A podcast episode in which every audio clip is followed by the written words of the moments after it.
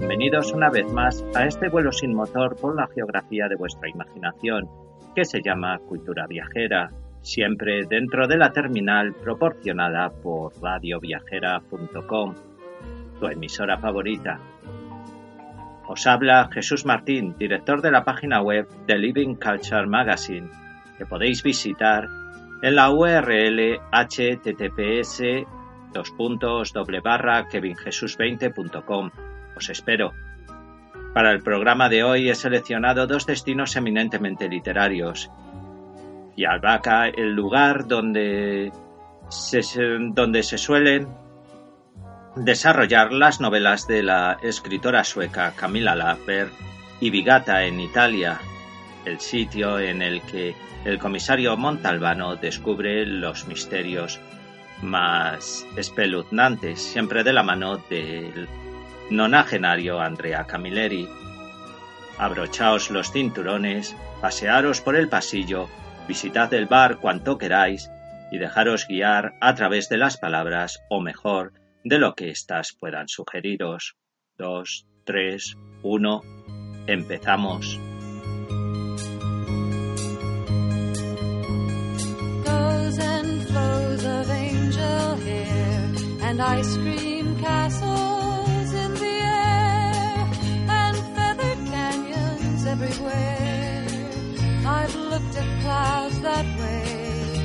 But now they only block the sun. They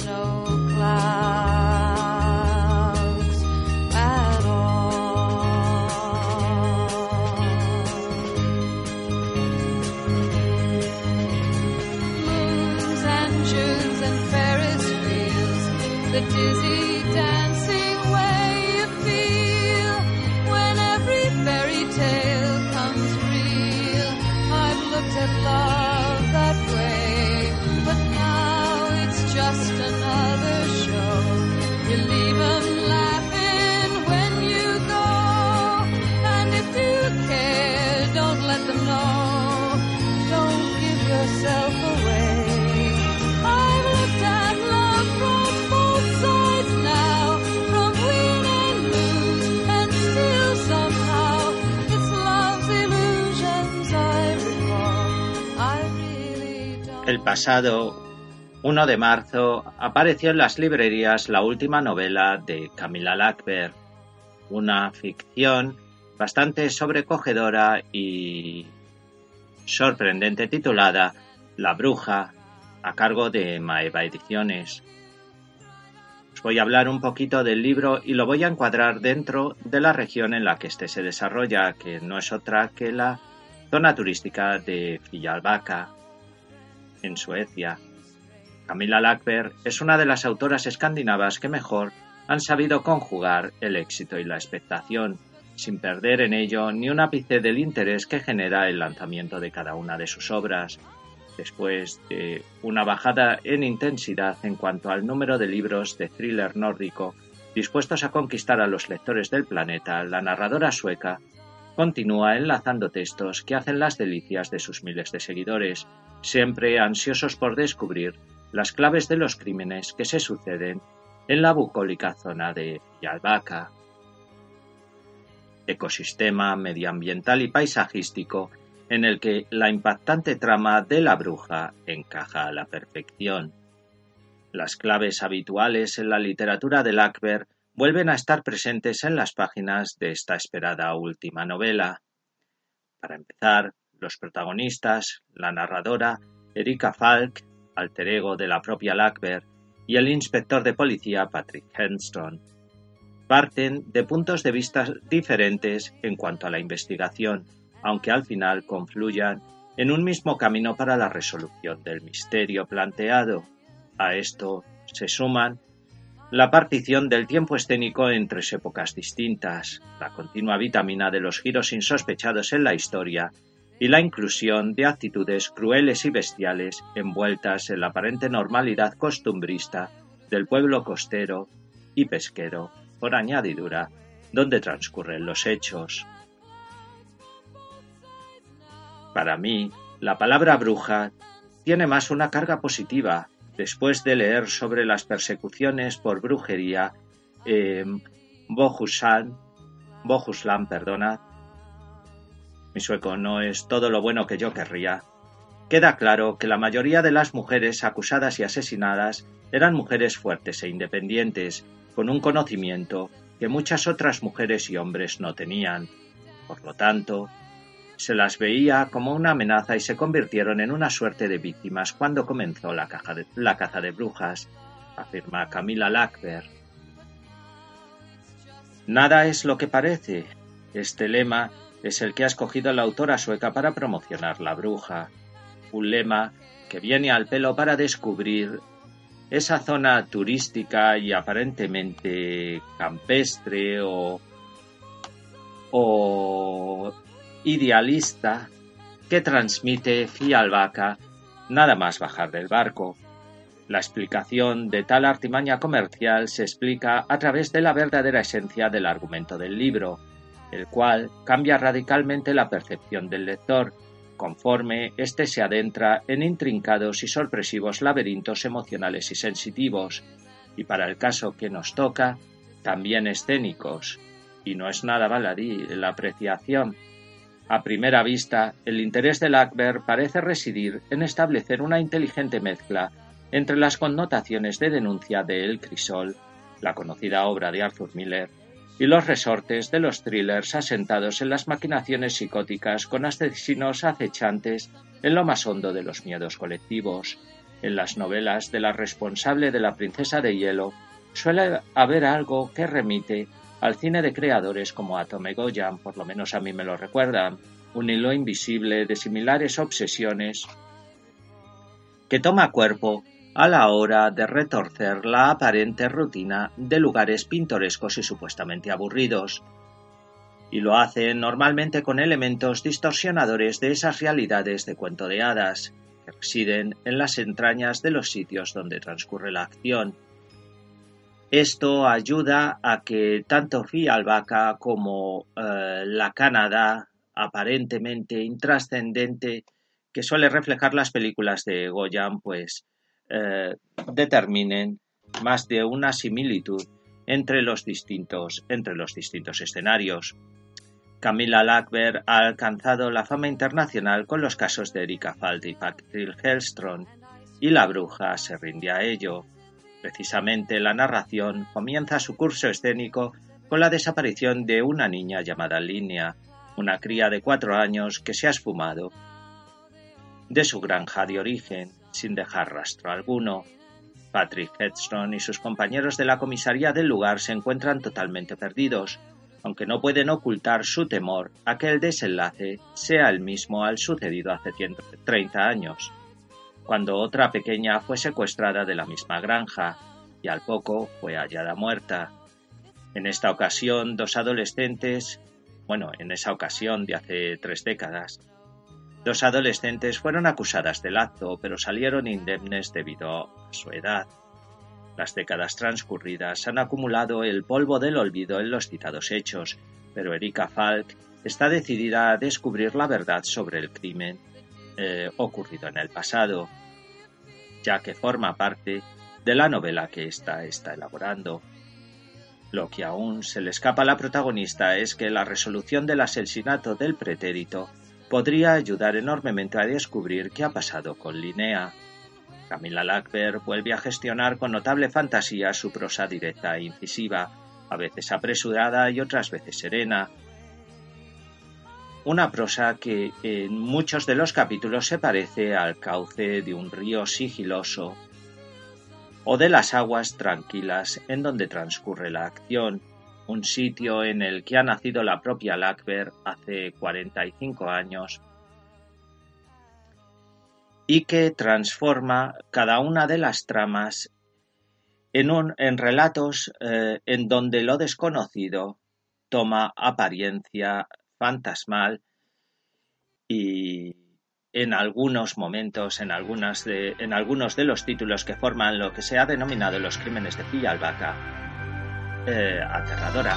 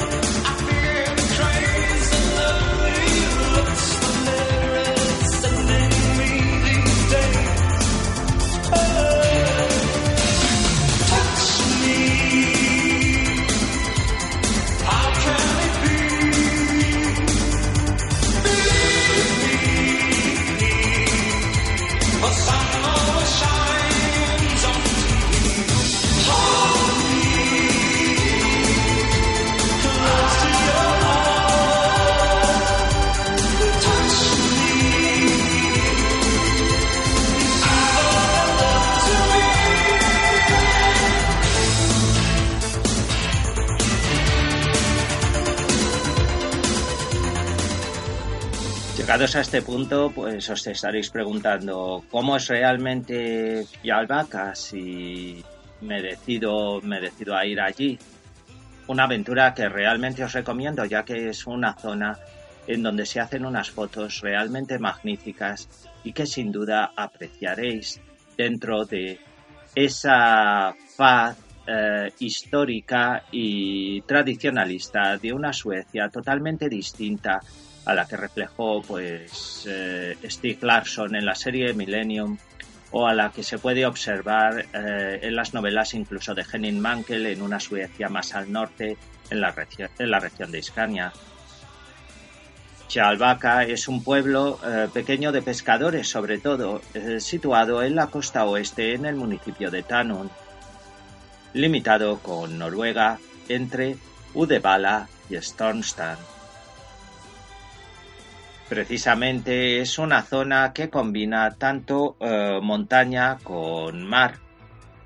Eh, de hecho, eh, las dos economías más fuertes dentro de la región es la pesca y las pintorescas y tradicionales granjas. Pero lo que más llama la atención de, de Chalbaca, una vez que os que la podéis avistar desde desde la zona de acceso. Son esas casas de distintos colores, muy parecidas a las que se pueden encontrar, por ejemplo, en Asturias, y que la región de Suecia transmite pues sensaciones diversas. Bien desde la lejana época de los vikingos o bien desde esos momentos totalmente oscuros e inquietantes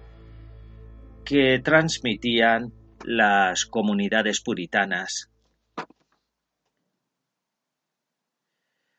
Bueno, eh, Fialbaca en concreto toma su nombre eh, de la montaña más importante de la zona.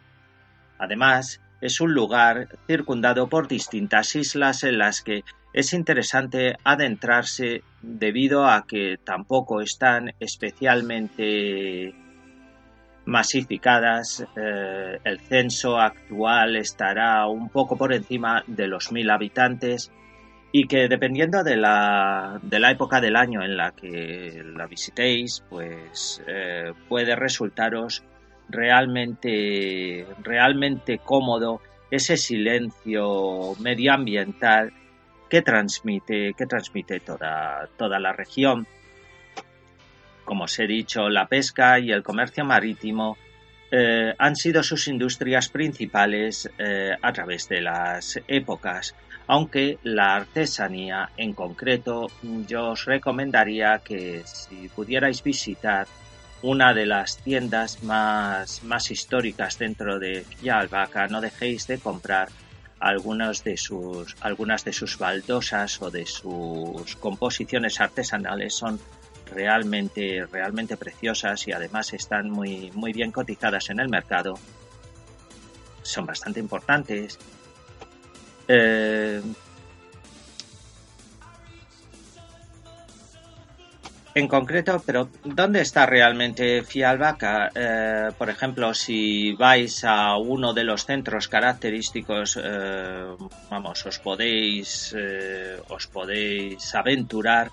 desde tanto desde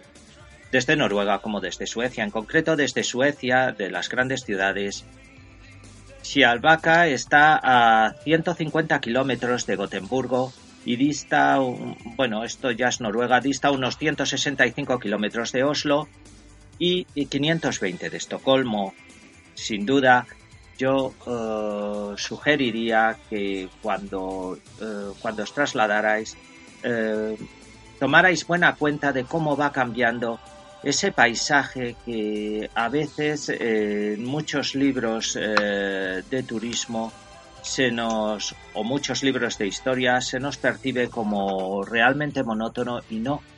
Es realmente cambiante y es, y es muy rico ver esas connotaciones pictóricas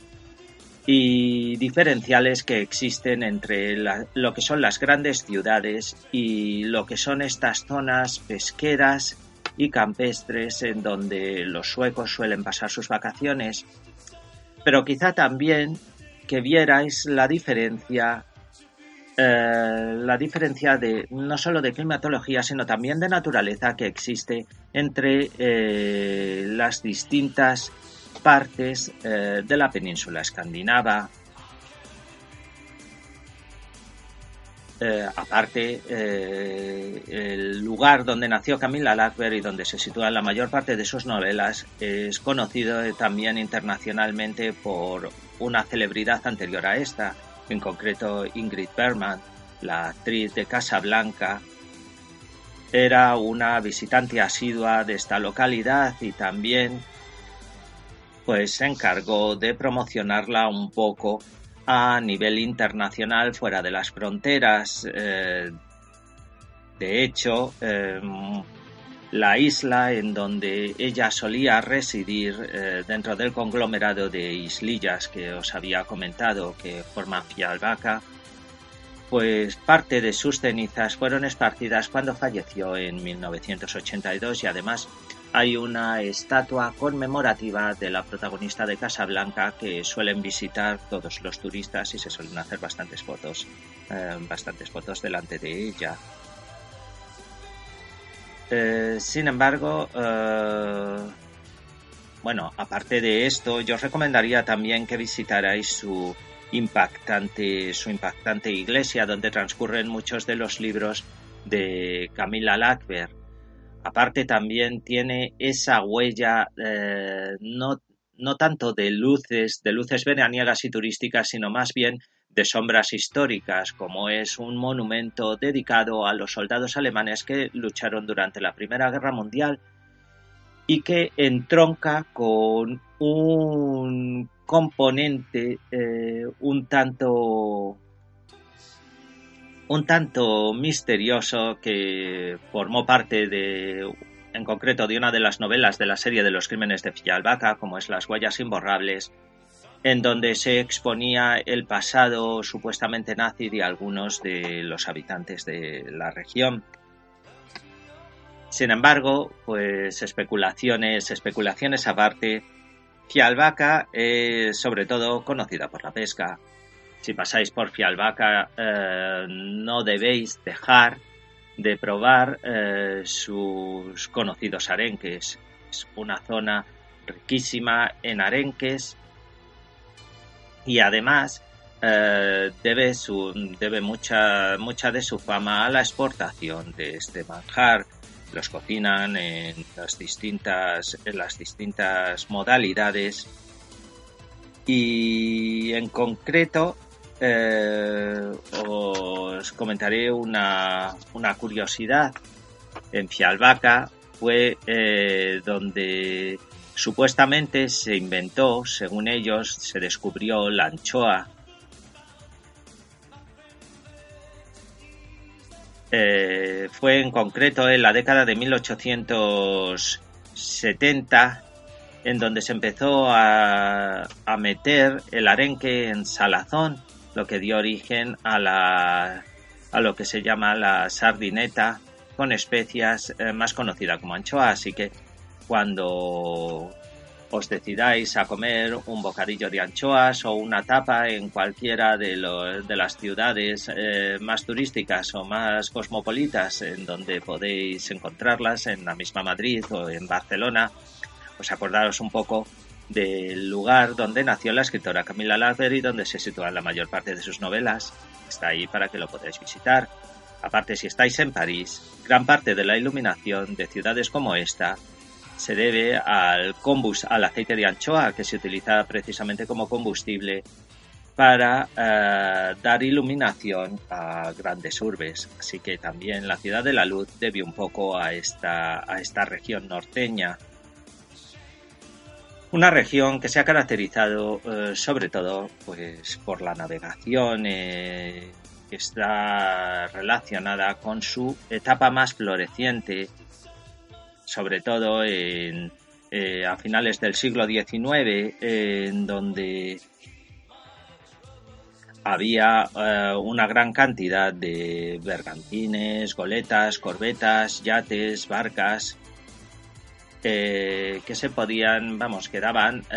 pie a que los visitantes pues se pasearan un poco por la isla. Precisamente entre esos visitantes ilustres una gran amiga de Ingrid Berman como era Grace Kelly y la familia al completo, su hija Carolina, en eh, su hija Carolina, por ejemplo, eh, han sido pues turistas habituales en la zona.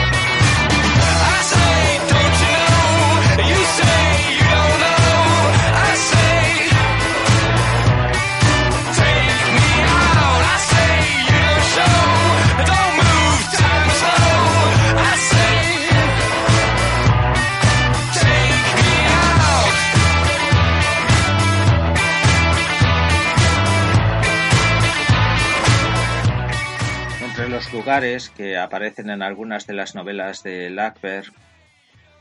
y que y que merece la pena, merece la pena ver por, por uno mismo,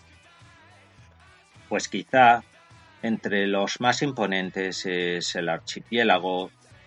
en el que podéis visitar pues las distintas lonjas de marisco y podéis eh, degustar verdaderos manjares que os van a llamar la atención y que van a ser inolvidables y van a hacer el bien del viaje pues un placer gastronómico bastante notable. Eh, aparte de eso, pues yo os recomendaría que visitarais, por ejemplo, el llamado Desfiladero del Rey, eh, bueno, llamado así en honor del rey Oscar II. Es una zona montañosa eh, realmente impactante y de una belleza, de una belleza natural descomunal. Eh, abierta a muchas sugerencias y a muchas eh, interpretaciones varias que la imaginación va desembocando y que si sois lectores habituales de las novelas de Camila Lackberg, pues sin duda eh, desbocarán de una manera de una manera mucho más visual incluso que literaria. Luego, por ejemplo, eh, también podéis visitar como turistas eh, su importante iglesia eh, construida en 1892, independientemente del cementerio en el que, que os había citado anteriormente. Una iglesia bastante, bastante peculiar y y bastante interesante para poder eh, interpretar un poco lo que ha sido la historia de la historia de la región. El templo está construido en una variedad de granito rojo que salta mucho a la vista y que es eh, una variedad de granito que solamente se encuentra en la región de eh, Bohuslan. Aparte, eh, esa, la inmensa fachada de la iglesia presenta unos trabajos artesanos realmente, realmente interesantes, no solo interesantes, sino realmente artísticos y de una gran creatividad que los amantes del arte pues sabrán apreciar en su justa medida y que no debéis dejar de admirar y de y de ver eh, con detenimiento. Como veis, Fialbaca eh, se presta a múltiples visitas. Los amantes de las novelas de Camila Lackberg y eh, la salida al mercado de la última aventura de Erika Falk y Patrick Hellstone, La Bruja, pues invita una vez más a ver dónde transcurren realmente esas tramas misteriosas que la autora sueca pues suele vender bastante bien y que ha hecho de Fijalbaka uno de los lugares eh, de Suecia más visitados junto con los escenarios en los que transcurren las novelas de la saga Millennium o donde transcurren las eh, distintas investigaciones de, de Kurt Wallander, el personaje creado por Henning Mankell Suecia, esa Suecia de, literatura negra, vende turísticamente cada uno de sus enclaves y los vende realmente bien. Eh, dentro de lo que podáis imaginar una vez leídos los textos eh, in situ, pues depende de vosotros. A lo mejor lleváis dentro un, escritor del estilo de Camilla Latter y Henning Mankell y sitios como este pues pueden desatar vuestra creatividad. Si es así, bienvenido sea el que os decidáis por visitar eh, regiones como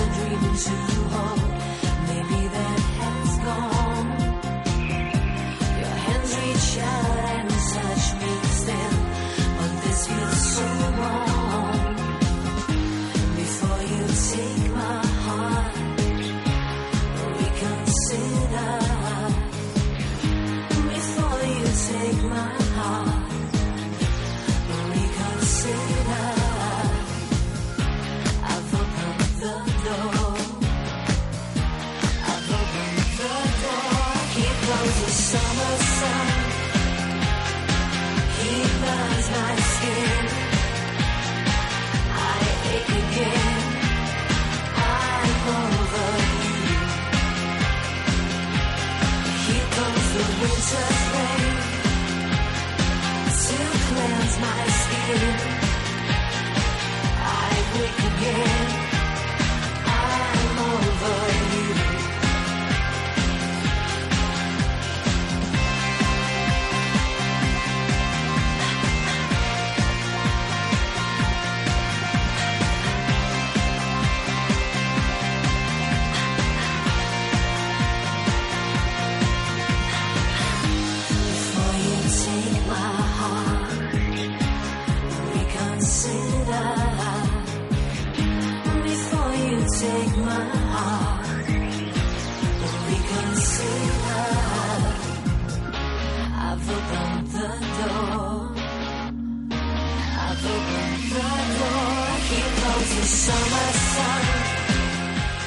Los eh, lectores de las novelas del comisario Montalbano de Andrea Camilleri muchas veces os habréis preguntado ¿por qué no visitar Vigata?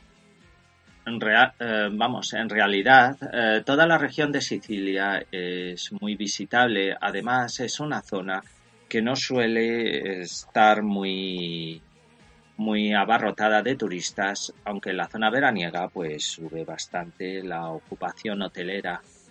pero si lo que queréis eh, realmente ver es lo que se ha denominado la ruta Montalbano o, o Vigata en concreto, me parece que os voy a decepcionar, ya que es una región totalmente inventada por el escritor Andrea Camilleri para encuadrar las diferentes investigaciones de Salvo Montalbano. Pero no os decepcionéis del todo ya que existe un sustituto bastante, bastante potente y que en realidad ha tomado el papel de Vigata en la serie de televisión del comisario Montalbano protagonizada por Luca Cingaretti. Eh, en concreto me estoy refiriendo a la región de Ragusa, en el sur de Italia. Eh, pero antes que nada, me gustaría empezar recomendándoos eh, dos páginas eh, para que podáis sacar mayor partido si queréis hacer esta ruta del comisario Montalbano que yo os recomiendo que hagáis. En concreto, eh, son las páginas el giroscopio, giroscopo, perdón, y la sicilia.es. Allí encontraréis más ideas sobre cómo eh, trasladaros por los diferentes escenarios imaginados por Camilleri para las novelas que forman parte de la saga del comisario Montalbano.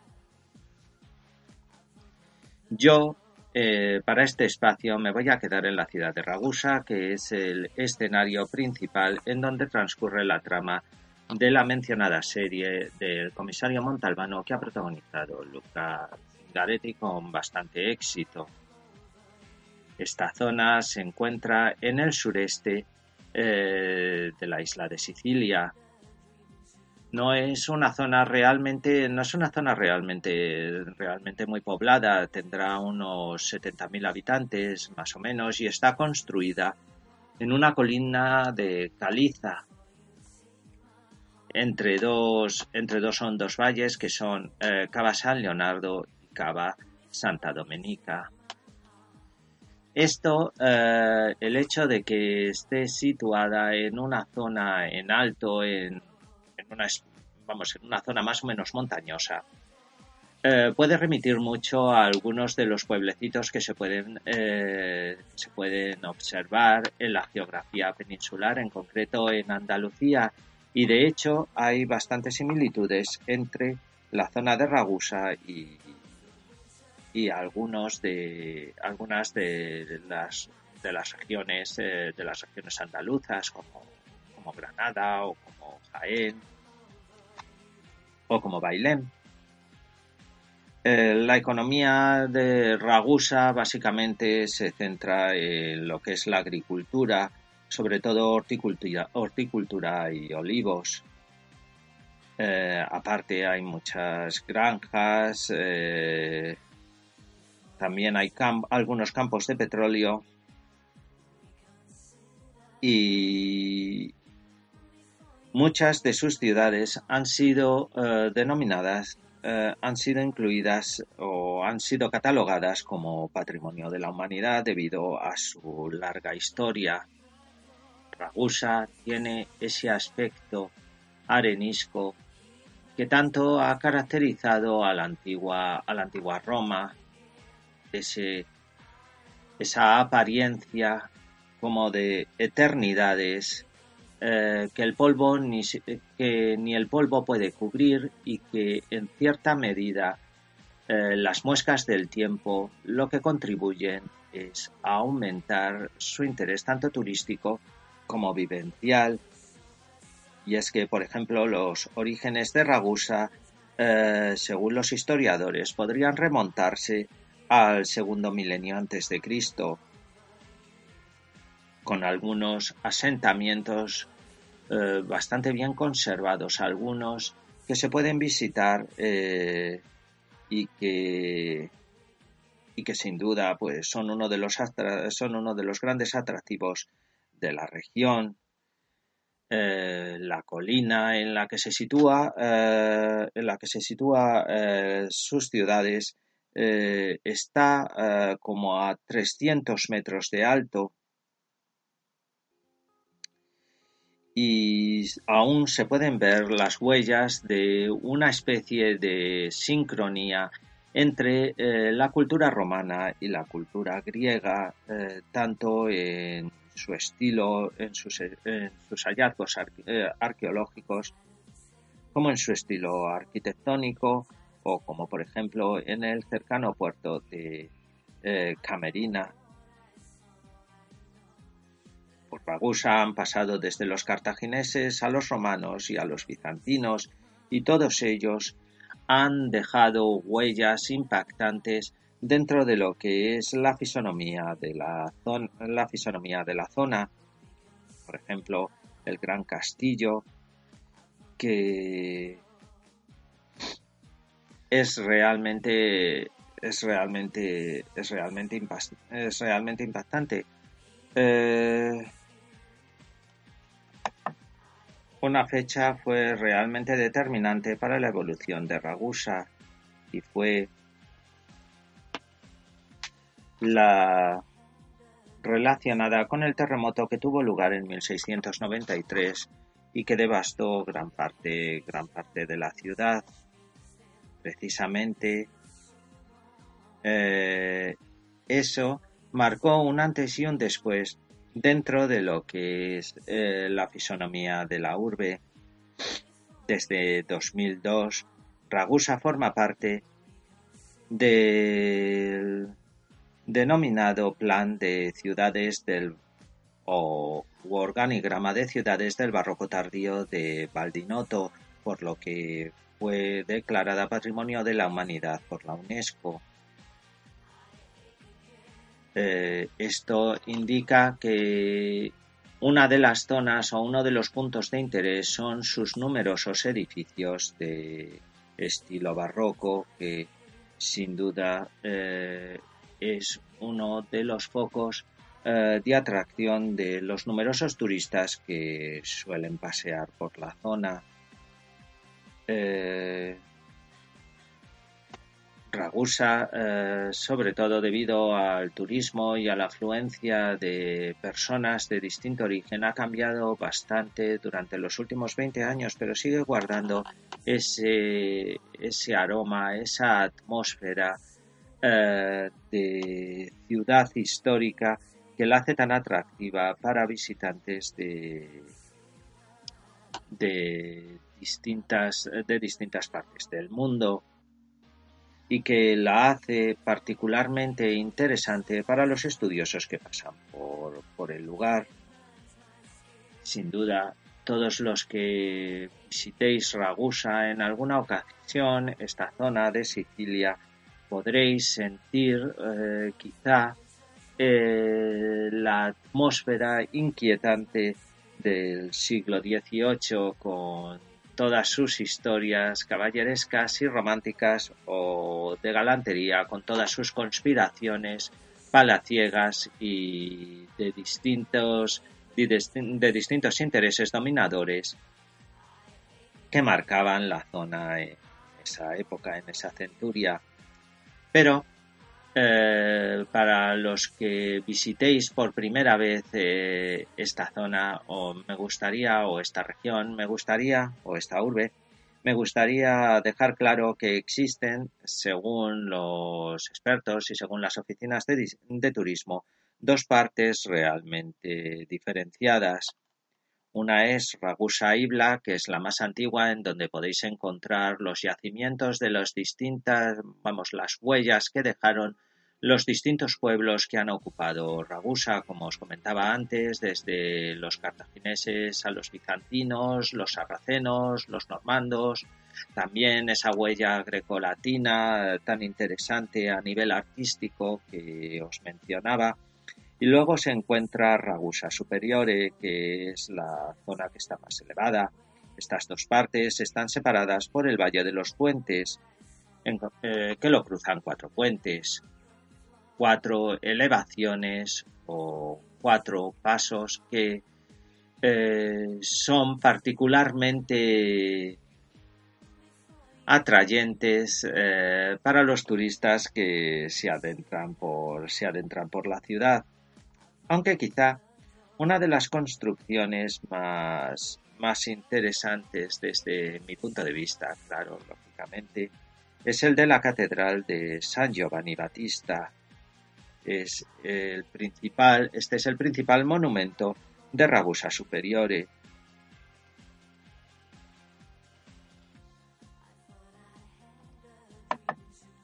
Esta, eh, vamos, el edificio principal de la catedral se construyó en el siglo XVIII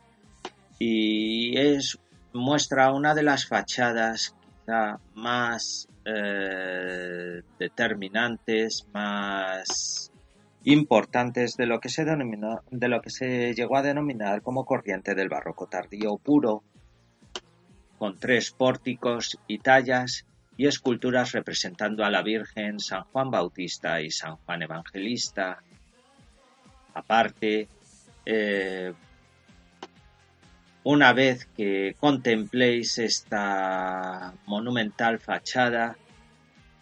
eh, sin duda no podréis evitar fijaros en los dos relojes que existen mostrando el tiempo al estilo italiano y francés respectivamente. Y en el gran en el gran campanario de, estilo barroco tardío que se sitúa en el lado izquierdo de la construcción. Eh, la catedral en concreto tiene planta de cruz latina con una nave central y dos laterales. Y se encuentra separada por tres columnatas revestidas de oro. Esto indica pues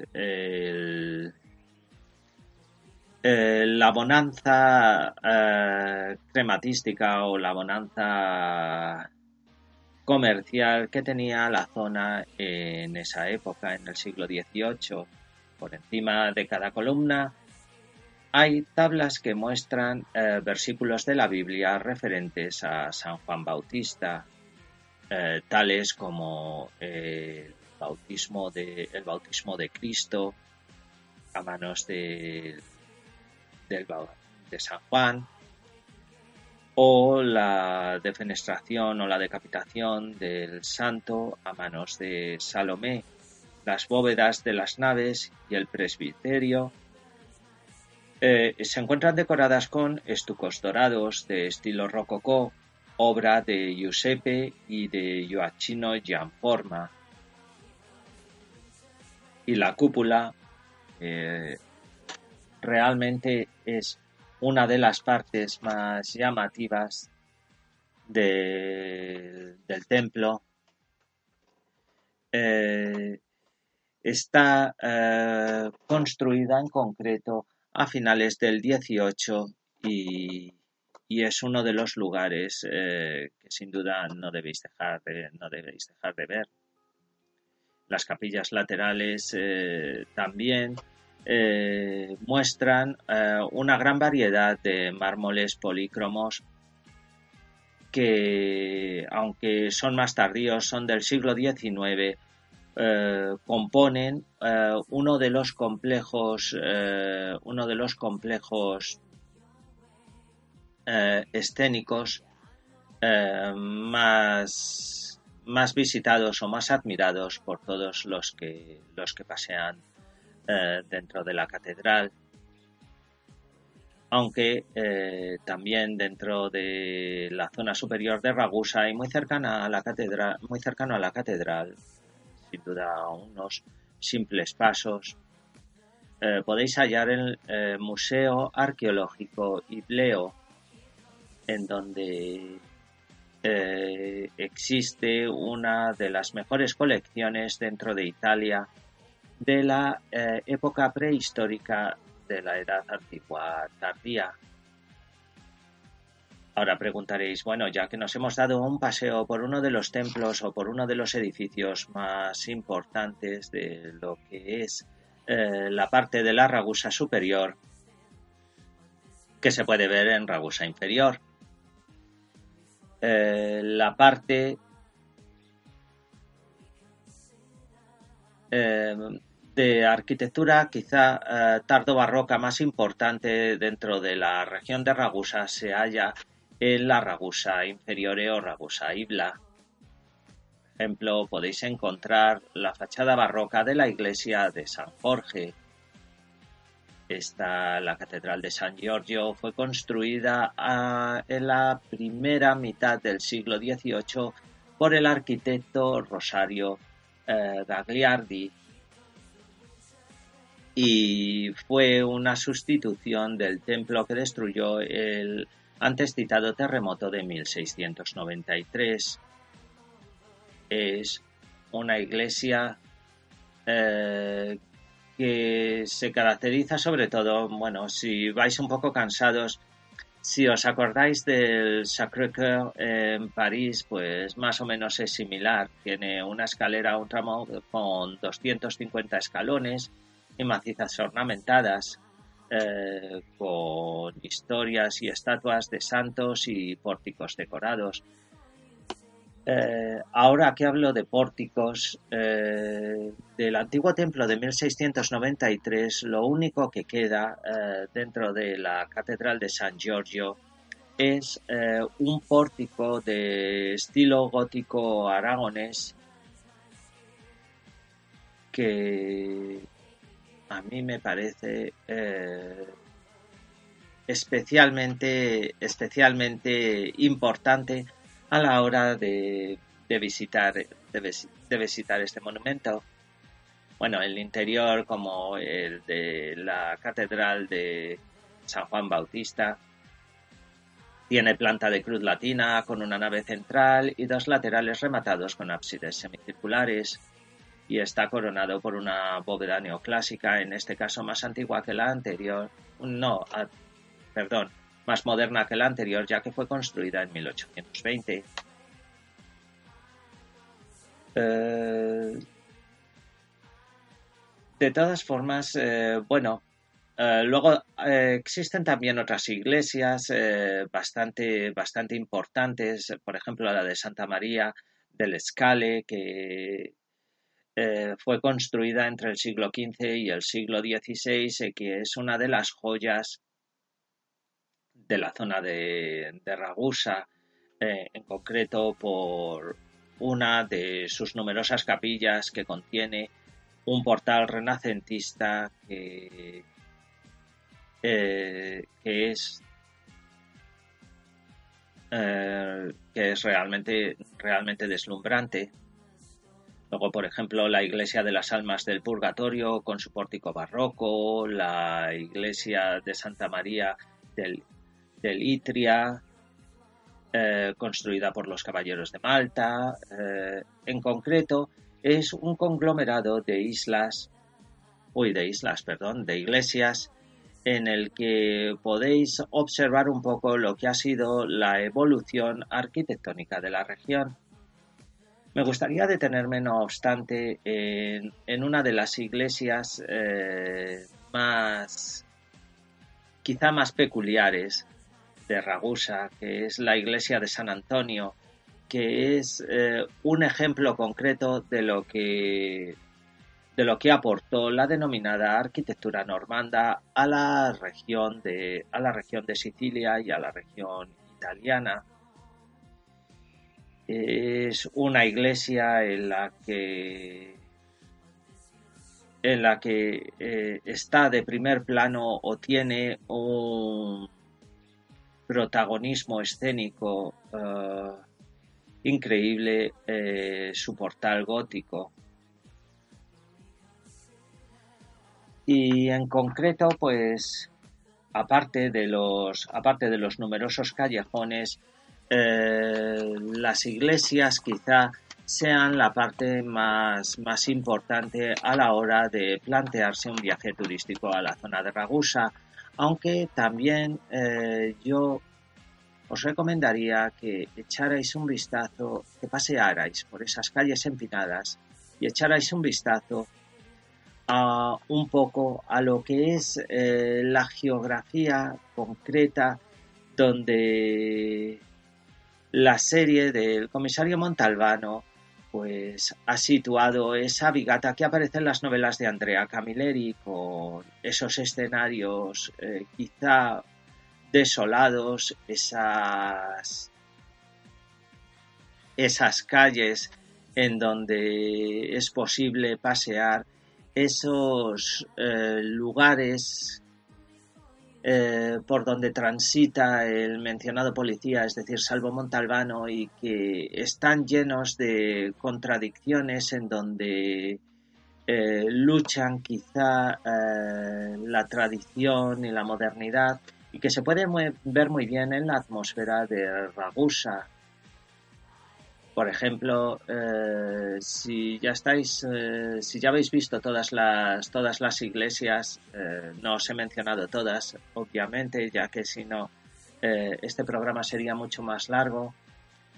Quizá cuando paseéis o deis una vuelta por el Jardín Iblio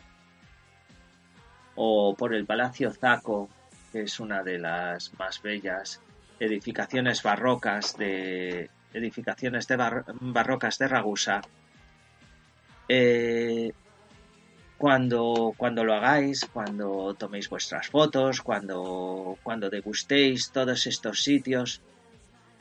entendáis mejor un poco la idiosincrasia que existe en cada una de las novelas y de las historias de Salvo Montalbano y de Camilleri,